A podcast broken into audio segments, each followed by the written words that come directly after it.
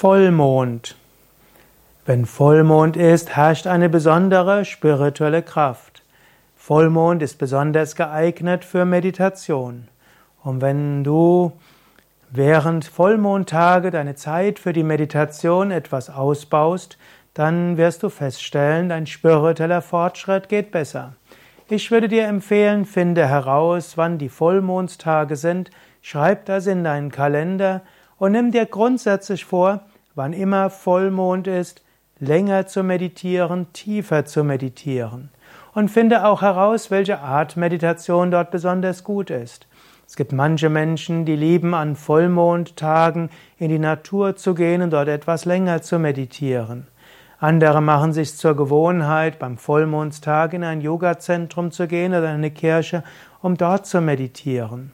In manchen der Yoga Vidya Stadtzentren gibt es auch Vollmond Kirtan, wo am dem Tag, wo Vollmond ist, einige Stunden gesungen wird. Das ist besonders schön.